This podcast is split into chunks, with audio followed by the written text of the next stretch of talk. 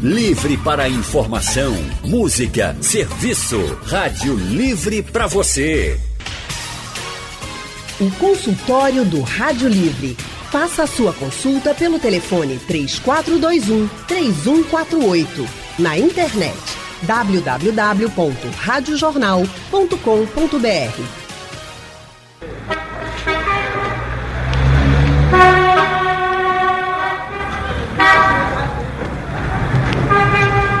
Todo mundo conhece esse som, né? Todo mundo sabe onde está quando tem esse barulho todo, no meio do trânsito, engarrafamento, é buzina, é estresse, fumaça. É o cenário do trânsito, principalmente nas grandes cidades.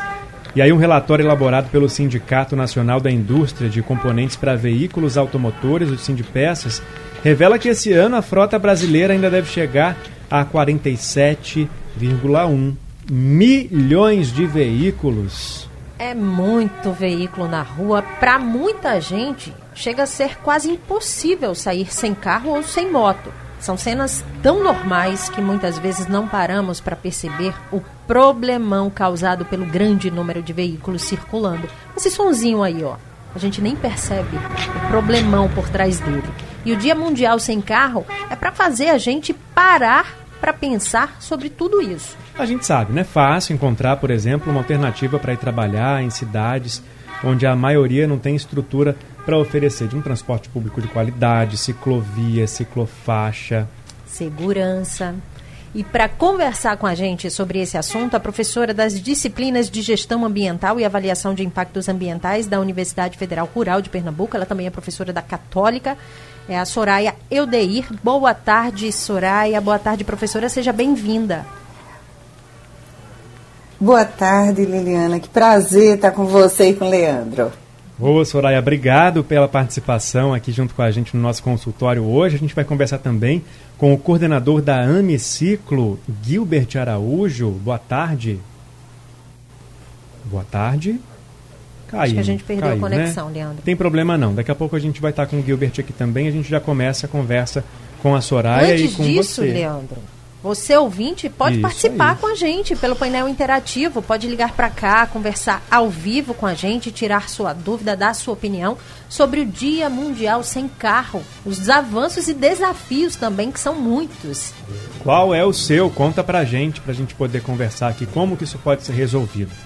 Soraya, não tem muita alternativa para muita gente que tem carro, né? A pessoa tem um carro justamente porque ela trabalhou para ter aquele veículo para fugir do transporte público ruim, da estrutura ruim para ela ir de bicicleta para o trabalho, pela insegurança para quem quer ir a pé de repente. E aí, como é que a gente faz para equilibrar essa conta? Será que um dia a gente vai ter uma cidade com menos carros? Leandro, você está corretíssimo. A questão é toda de políticas públicas. Enquanto a gente tiver um direcionamento privilegiando o carro em detrimento ao coletivo, a gente tem aqui na cidade do Recife e em todas as cidades do Brasil. Você não encontra uma infraestrutura que é favorável à bicicleta, você caminhar na cidade, como em tantas outras cidades do mundo. Lamentavelmente, o Brasil está muito atrasado em relação a isso. Pronto, o Gilbert já está junto com a gente. Gilbert, boa tarde. Alô, boa... Estão me ouvindo agora? Sim, agora sim. Opa, boa tarde a todos. É um prazer poder estar aqui hoje falando sobre essa pauta tão emergente e que é de suma importância para o futuro da nossa cidade. Gilbert, a gente estava conversando justamente sobre a falta de espaço para outros modais, né? outros meios de transporte que não o carro. Na Amiciclo, como é que vocês estão enxergando esse cenário de uns anos para cá tem melhorado, ainda tem muita coisa para ser feita? Assim, em alguns pontos melhoram, mas meio que não melhoram também. Porque o que a gente tem na cidade do Recife é algo que é muito comum no Brasil como um todo, que é o favorecimento de uma única forma de se locomover dentro da cidade que favorece o transporte individual e mobilizado em detrimento do transporte coletivo e da mobilidade ativa através da bicicleta. Então, a gente propôs à prefeitura o plano diretor cicloviário, mas até o momento ele não foi totalmente implementado. Então, o que a gente tem enquanto cenário hoje em dia é uma cidade extremamente caótica para você se locomover dentro dela.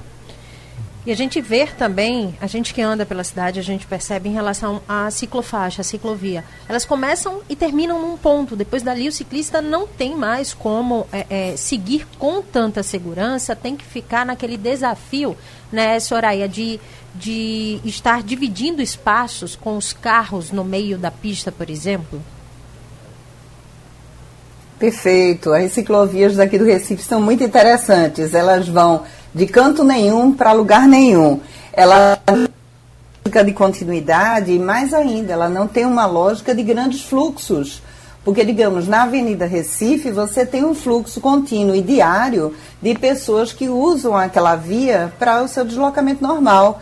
Mas, em vez de haver um, um lado privilegiando esse tipo de deslocamento, chega no final de semana e gasta-se bastante dinheiro público para você ter uma ciclovia temporária para uma classe que se desloca por lazer. Eu não quero dizer que o lazer é menos importante do que o trabalho de jeito algum, mas por que está se privilegiando o lazer de poucos em vez de se privilegiar o deslocamento de quem trabalha usando esse meio diariamente. Então me parece um pouco de insanidade esse, essa distorção de políticas públicas aqui do, do nossa cidade. É, Gilbert, o carro ele ocupa um espaço que caberiam aí várias bicicletas no trânsito, né?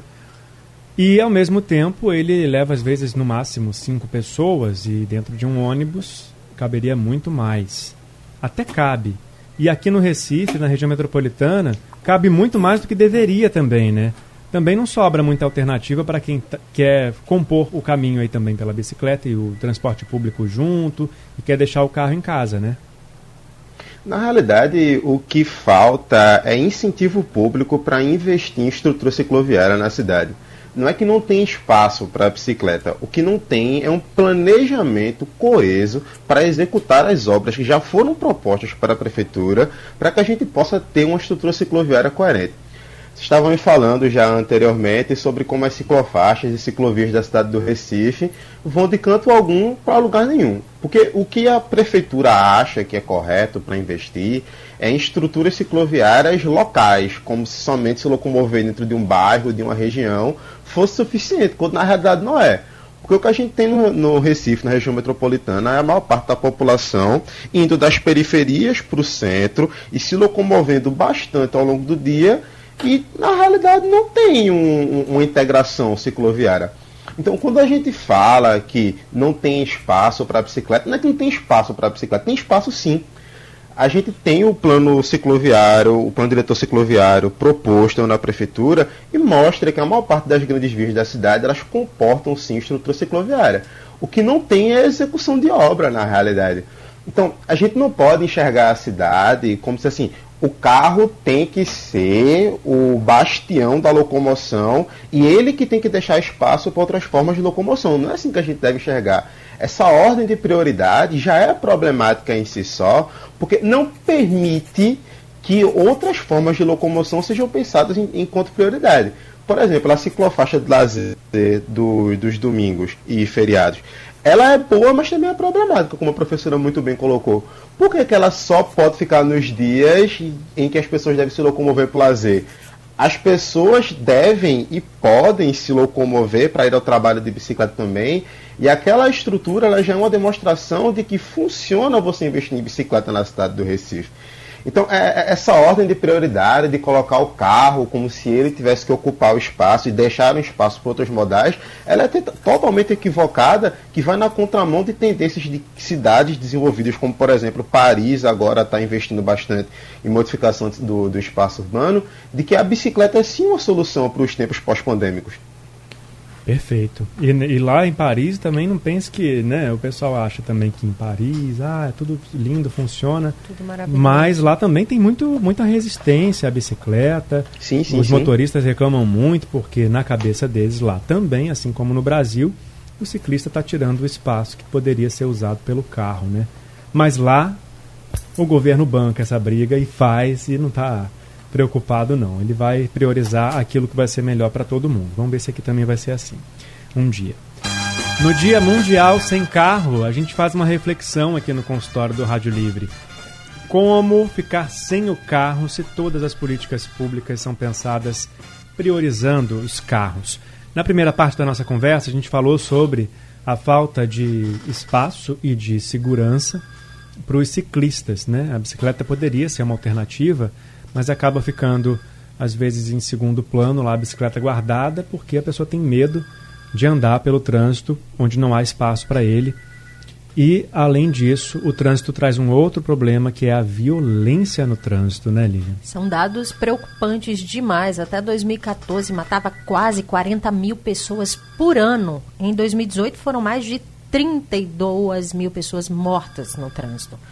Produz uma média aí de 500 mil pessoas mutiladas, ou seja, provoca uma série de problemas também, né? Além dos óbitos, das mortes, tem todos os danos que acabam também acarretando aí em custo para a saúde pública, porque os hospitais, eles acabam ficando lotados. A questão da violência no trânsito afeta muito a saúde pública. Eu conversei outro dia até com um médico em relação a isso. Ele disse o quanto acarreta para o SUS. Né? Pessoas que sofrem acidentes é, com motos, por exemplo, no trânsito. Enfim, então, dados daqui da CTTU também é, é, são preocupantes, né? Porque de janeiro a agosto de 2020, 200 mil notificações de desrespeito ao limite de velocidade das ruas. Professora Soraya, são dados que chocam a gente, né? Sem dúvida, choca por demais. Nós temos que rever todo o processo educacional e ver a nossa base de valores. Exatamente o que é que a sociedade está querendo para o seu futuro, como é que ela está querendo se estruturar, o que significa qualidade de vida. Então, me parece que é relevante demais a gente começar a pensar a educação com bases para a sustentabilidade. Isso significa a gente olhar o parâmetro ambiental, social e econômico e tentar ver como a gente pode tirar o melhor proveito de todos esses, fazendo com que a qualidade de vida seja elevada. Temos que rever o processo de educação e temos que ver também que tipo de cartilha, que tipo de valores a sociedade tem. Sem dúvida, você está corretíssima, Lilian. É, esse número alto de multas, né, notificações ao limite de velocidade, ele é só um dos exemplos da falta de educação no trânsito, né? Se a gente for enumerar aqui, a gente também precisa considerar que os motoristas são alvos de campanha de trânsito. Todo feriadão tem. A Polícia Rodoviária Federal faz campanha para reforçar a orientação de não beber e dirigir. Isso também entra na questão da educação. A gente vê até hoje o pedido para o uso do cinto de segurança, também é uma questão relacionada à educação no trânsito. E, infelizmente, no trânsito, a prioridade é daquele mais frágil, é. né, do menor. Mas é o menor que também sofre mais, né, Gilbert? Sim, exatamente. Quem, quem mais sofre dentro do trânsito é exatamente as pessoas que deviam estar sendo protegidas. Então, quando a gente fala que existe um problema de educação no trânsito, na realidade isso é a faceta aparente de um processo que é muito maior, de um processo que ele é estrutural, desde a formação de motoristas no Brasil como um todo, mas também no mundo, até a fomentação da indústria automobilística como única alternativa de locomoção dentro das cidades. Porque o Ned Ludd, num livro chamado Apocalipse Motorizado, ele faz uma reflexão muito boa de como o carro ele não é somente um objeto de locomoção, ele é um objeto de status, ele é um objeto de bem-estar e se vende uma noção de poder através do carro. Então, um sujeito munido de um objeto de poder dentro de uma estrutura de impunidade, ele vai acabar cometendo crimes e não vai nem sequer estar percebendo. Como a gente vê muito aqui no Recife, toda vez, toda vez é batido que um motorista assassina um ciclista na cidade do Recife, a primeira coisa que ele vai fazer é pagar de impune, dizendo que não viu, que ele, é o, o ciclista que estava errado e tal. Então, assim, essa lógica do carro como sendo o bastião da locomoção, ela tem implicações de saúde pública, inclusive. Porque, por exemplo, no segundo mês de pandemia, quando a gente teve o pico de isolamento aqui em Pernambuco e houve uma redução do número de acidentes de trânsito, começou a vagar leitos de UTI para as pessoas poderem estar internadas com Covid. Então, assim, quando a gente para para pensar na questão estrutural do problema que é o carro para a sociedade como um todo, a gente percebe que é um modo de transporte extremamente inviável, extremamente inviável no sentido econômico-social. Soraya, é, a gente falava no intervalo aqui, né, do, do problema do carro em relação ao pedestre, à manutenção das ciclovias. O motorista paga um imposto para ter um carro, né? Todo ano ele precisa estar em dia com aquele imposto, ele paga as multas se ele sofrer, se ele for né, o, o autor de alguma infração. Isso também alimenta, ou deveria alimentar, um, um, um cofre que deveria voltar para a sociedade de, em forma de benefício. Isso acontece? É, você está corretíssimo. Existe todo um cofre aí, existe todo um sistema de arrecadação e o governo é extremamente eficiente para arrecadar e fiscalizar, mas me parece que não está sendo tão comprometido na execução de políticas públicas. No fundo, nós temos políticas públicas que, que poderiam estar sendo utilizadas, acionadas para defender ou para ter uma melhor qualidade nas ciclovias, até a questão da arborização, você ter ciclovias num ambiente como é o nosso aqui no Recife, e você não tem a menor possibilidade, possibilidade de utilizar o meio-dia, porque o sol a pino aqui no Recife é quase que proibitivo para a gente. Então, me parece que a gente precisa rever a forma que a gente está acionando as políticas públicas e o que é que a gente espera realmente do governo. Toda essa questão que Gilbert coloca dos valores sociais, eles precisam ser revistos. E me parece que a mola motriz dessa revisão se chama educação. Respeito, né? A gente vê é, abuso muitos abusos no trânsito, motorista também que não respeitam é, o ciclista que não está na ciclovia, porque não tem a ciclovia, não tem aquela distância mínima exigida, essa distância não é respeitada, os acidentes acontecem é, inúmeros, o Gilbert falou aí, e acaba ficando por isso mesmo. É mais um ciclista que acaba perdendo a vida, ou voltando para casa, ou pedalando é, é, por lazer, porque não tem estrutura não tem estrutura às vezes nem para o pedestre, né? E o transporte público a gente nem precisa falar nada, é alvo de reclamação constante aqui no nosso Boca no Trombone, Soraya. As pessoas reclamam muito da qualidade do transporte, principalmente depois que a pandemia começou, quando a orientação é não haver aglomerações, o transporte público vai na contramão, perdoe pelo trocadilho, mas vai na contramão daquilo que todas as autoridades sanitárias estão recomendando. Mas não é um problema exclusivo da pandemia, nem causado por ele. Para ter, ter menos carro, tem que ter transporte público de qualidade, né, Soraya? Sem dúvida. E olha, você se olhar também para a parte ambiental, você vai perceber que cada unidade que você está, cada automóvel que você está utilizando é uma fonte que vai emitir poluentes.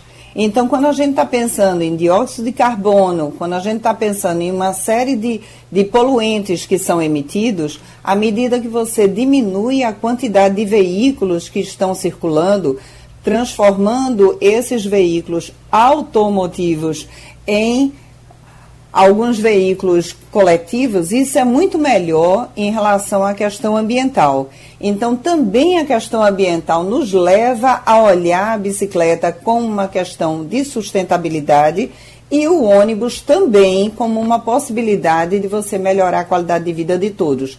Mas não exatamente o modelo que está posto, porque é quase você enlatar as pessoas. É um desrespeito à questão humana hoje em dia o transporte público. Então precisamos realmente rever o padrão de qualidade que nós queremos no transporte público e para as ciclovias. E só para reforçar que se as pessoas estão enfrentando ônibus lotados daquele jeito, é porque elas precisam. Para elas não tem outra, outra alternativa, porque é. eu duvido que se elas pudessem ter um carro, elas estariam ali. Aí, mais uma vez, a gente volta para o começo da conversa. A pessoa que pode, ela vai ter um carro, e ela vai ocupar mais espaço e ela vai poluir mais o meio ambiente, ela vai estar exposta a mais riscos e aí por aí vai. Ó, para se ter uma noção, eu estava pesquisando aqui em relação a, aos números de carros por casas, né, trazendo esses números para o Nordeste. É muita gente também, Leandro. 28,9% das casas possuíam carros durante essa pesquisa, né, que foi ano passado. 30,4% possuíam motos e 8,7% possuíam os dois, tanto carro quanto moto. Em relação à poluição, tem outro dado também super interessante que a Soraya pode reforçar aqui. Hoje é o Dia Mundial Sem Carro. Se a gente parar para pensar, São Paulo, né? Tem uma frota de 9 milhões de automóveis de passeio, por exemplo, que é a maior frota do país. Se todos aderissem ao Dia Mundial Sem Carro, mais de 500 toneladas de monóxido de carbono, né, deixariam de ser emitidas. O quanto isso mudaria para a gente, Soraya?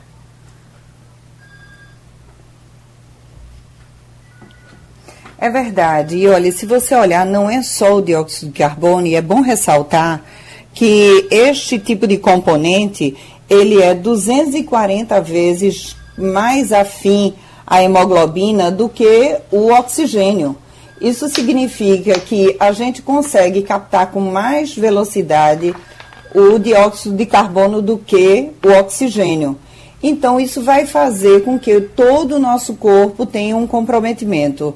Mas a gente avança para monóxido de carbono, dióxido de carbono, aldeídos, material particulado e todo esse mix acaba comprometendo em muito a saúde de quem precisa viver nos grandes centros. Então, toda essa situação que tu colocas é extremamente preocupante. Gilbert, Quanto de monóxido de carbono que a sua bicicleta emite? Absolutamente zero. Nada. E sem contar. É... E sem contar, né, Gilbert, que você tem o prazer de conhecer ainda mais a cidade, olhar de um outro jeito para sua cidade, todos os cantos, sim. né? Sim, sim, é, é, é, uma maneira totalmente diferente de você experienciar a cidade, porque esse é o termo, você experiencia a sua cidade, você sente o vento batendo no rosto, você sente os cheiros, o sol batendo na pele. E quando a gente fala sobre esse problema ambiental que o, o, a utilização massiva de veículos automotores individuais, vulgo, carro, em centros urbanos é problemática, tem um estudo do médico paulista é, Paulo Saldiva, salvo engano, de 1993, que ele mostra que após o primeiro boom automobilístico no Brasil, ali entre os anos 70 e os anos 90, houve um aumento de 13% no número de mortes de idosos por insuficiência respiratória na cidade de São Paulo. E quando esse estudo foi revisado em 2012 e aplicado no Brasil inteiro, a gente chega a quase 20% no aumento de número de mortes de idosos por conta de insuficiência respiratória. Então, a utilização massiva de veículos automotores, ela tem uma implicação de saúde pública.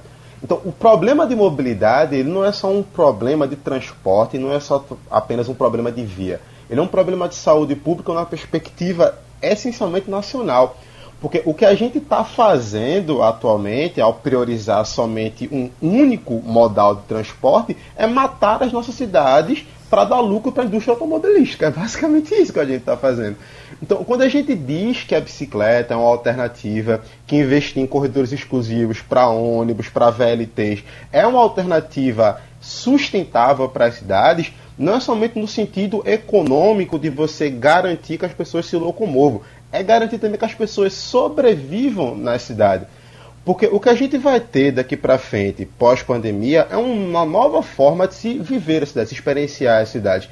E da maneira como está hoje em dia, sendo bem sincero, é basicamente impossível. O que fazem com a classe trabalhadora, no sentido de locomoção no Brasil, é de um descaso que chega a ser desumano. É, e ao contrário do que as pessoas pensam, que a gente está. Algumas pessoas, né? Sem generalizar, algumas pessoas acham que no Dia Mundial Sem Carro, a gente está falando sobre a proibição dos carros ou sobre uma demonização dos carros. Os carros são invenções maravilhosas, né? Eles são muito importantes, precisam ser usados, devem ser usados, desde que haja também a alternativa para que outros meios de transporte sejam usados e aí esse equilíbrio acontecer, né? Para ele não poluir tanto, para ele não causar tanta morte, para ele não ser a causa de tantos problemas. É, o Amaro Neves no Facebook comentou na nossa transmissão ao vivo do consultório que ele tem medo de bicicleta porque os carros, ônibus e caminhões não respeitam os ciclistas. É uma reclamação muito comum de quem anda de bicicleta. Já falamos sobre esse, sobre esse assunto aqui hoje também. E o Roberto de Afogados ligou para cá para participar com a gente dessa conversa. Roberto, boa tarde. Boa tarde, Leandro. Boa tarde, Lili. Boa tarde, debatedores. Olha, minha gente, é o seguinte, duas questões. Eu trabalhava em uma unidade de terapia intensiva aqui no estado de Pernambuco.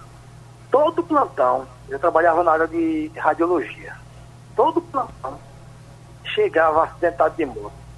E de 100%, 101 dizia que não tinha culpa. Que foi um carro que deu, o que foi um descuido e o motorista bateu nele, o ônibus, enfim. Nunca estava errado.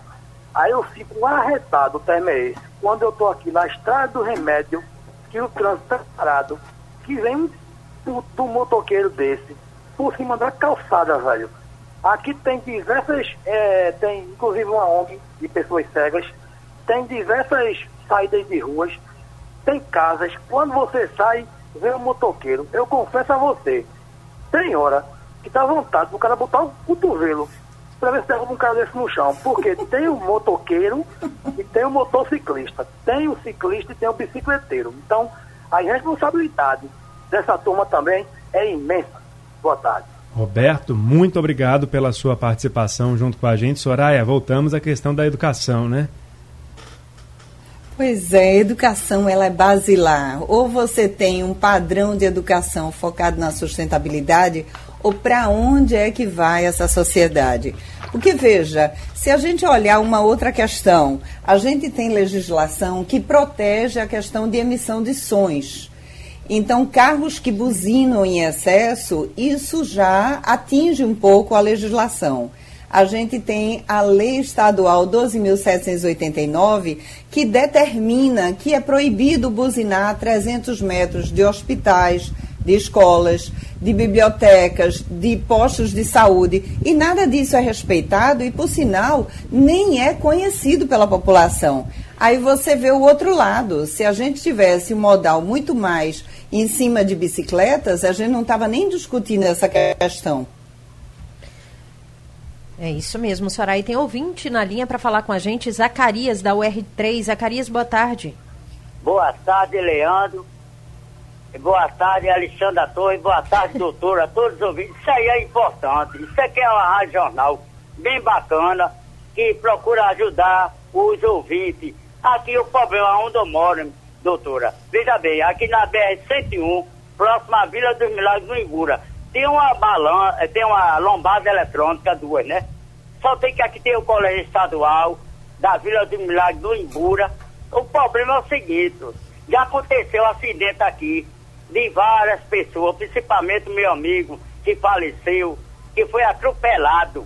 E ele não alivia de jeito nenhum. Aí a gente já entrou em contato com o DENIT para botar uma faixa também para controlar mais. O presidente, que é o Manuel aqui da Vila dos Milagres, já mandou ofício, o DENIT, até agora nada foi resolvido, doutora. Aí eu vi, diga assim, esse pessoal, principalmente esse motoqueiro, que não respeita ninguém, entendeu, doutora? Aí eu queria ver uma solução, como é que fica essa situação da gente sobre a vida da gente. Muito obrigado e uma boa tarde.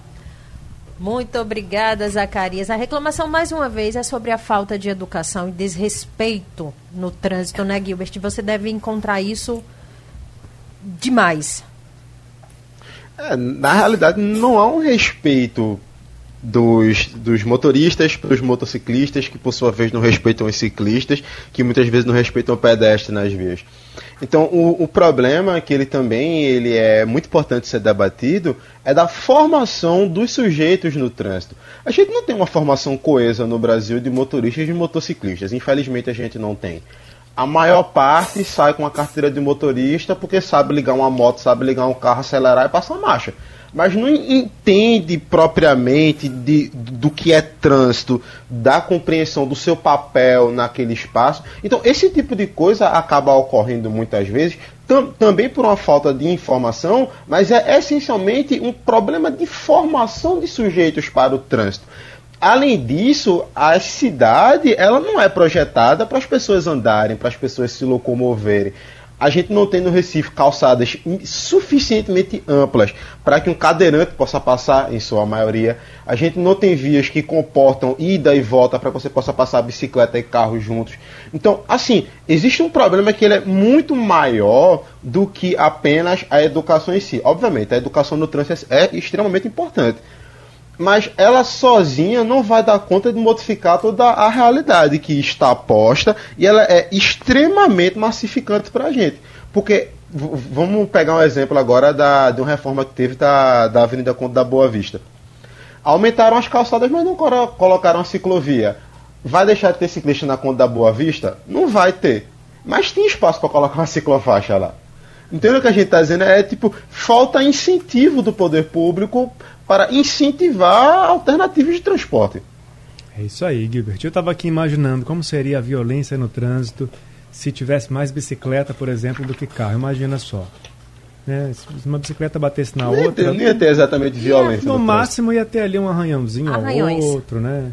Quebrar Agora, um braço, talvez. É, é porque uma, uma colisão de duas bicicletas a 10 km por hora, o máximo que vai acontecer é um cotovelo arranhado. Não é? Ou Agora... quebrar um braço, talvez, como eu, que já caí da bicicleta, Olha assim, aí. tipo, mais ah, mas é... Falta de habilidade. É, mas nada se compara a um, uma batida entre um carro e outro, né? De maneira alguma. Pois é. Então vamos pensar, vamos parar para refletir em tudo que nossos convidados falaram aqui hoje no nosso consultório, que infelizmente está chegando ao fim. Soraya, muito obrigado pela sua participação junto com a gente hoje, viu? Eu é que agradeço e eu preciso dizer que no mundo nós temos centenas de exemplos, centenas de cidades onde há uma convivência pacífica entre pedestre e a bicicleta. Então, nós temos exemplos para estudar e implantar aqui no Brasil. E programas do seu faz, fazem uma diferença completa na nossa cidade. Muito obrigada. Obrigada, professora. Uma ótima tarde. Gilbert, obrigado também, tá, também. pela sua participação junto com a gente hoje aqui no nosso consultório. Gilbert, caiu, acho, acho que, ele já caiu, né? Mas Gilbert, estiver ouvindo a gente, brigadão, viu, pela sua participação. Ó, pessoal, se quiser ouvir de novo o consultório todo, compartilhar, é, dividir com os amigos, é só entrar no site da Rádio Jornal daqui a pouquinho, ele está lá disponível também nos principais aplicativos de podcast. E durante a madrugada, o consultório é reprisado na programação da Rádio Jornal. De Rádio Livre de hoje fica por aqui. A gente volta amanhã às duas da tarde. Lilian Fonseca. Boa tarde para você. Boa tarde, Leandro. Boa tarde a todos. Amanhã estaremos aqui firmes e fortes com muita informação e prestação de serviço para você.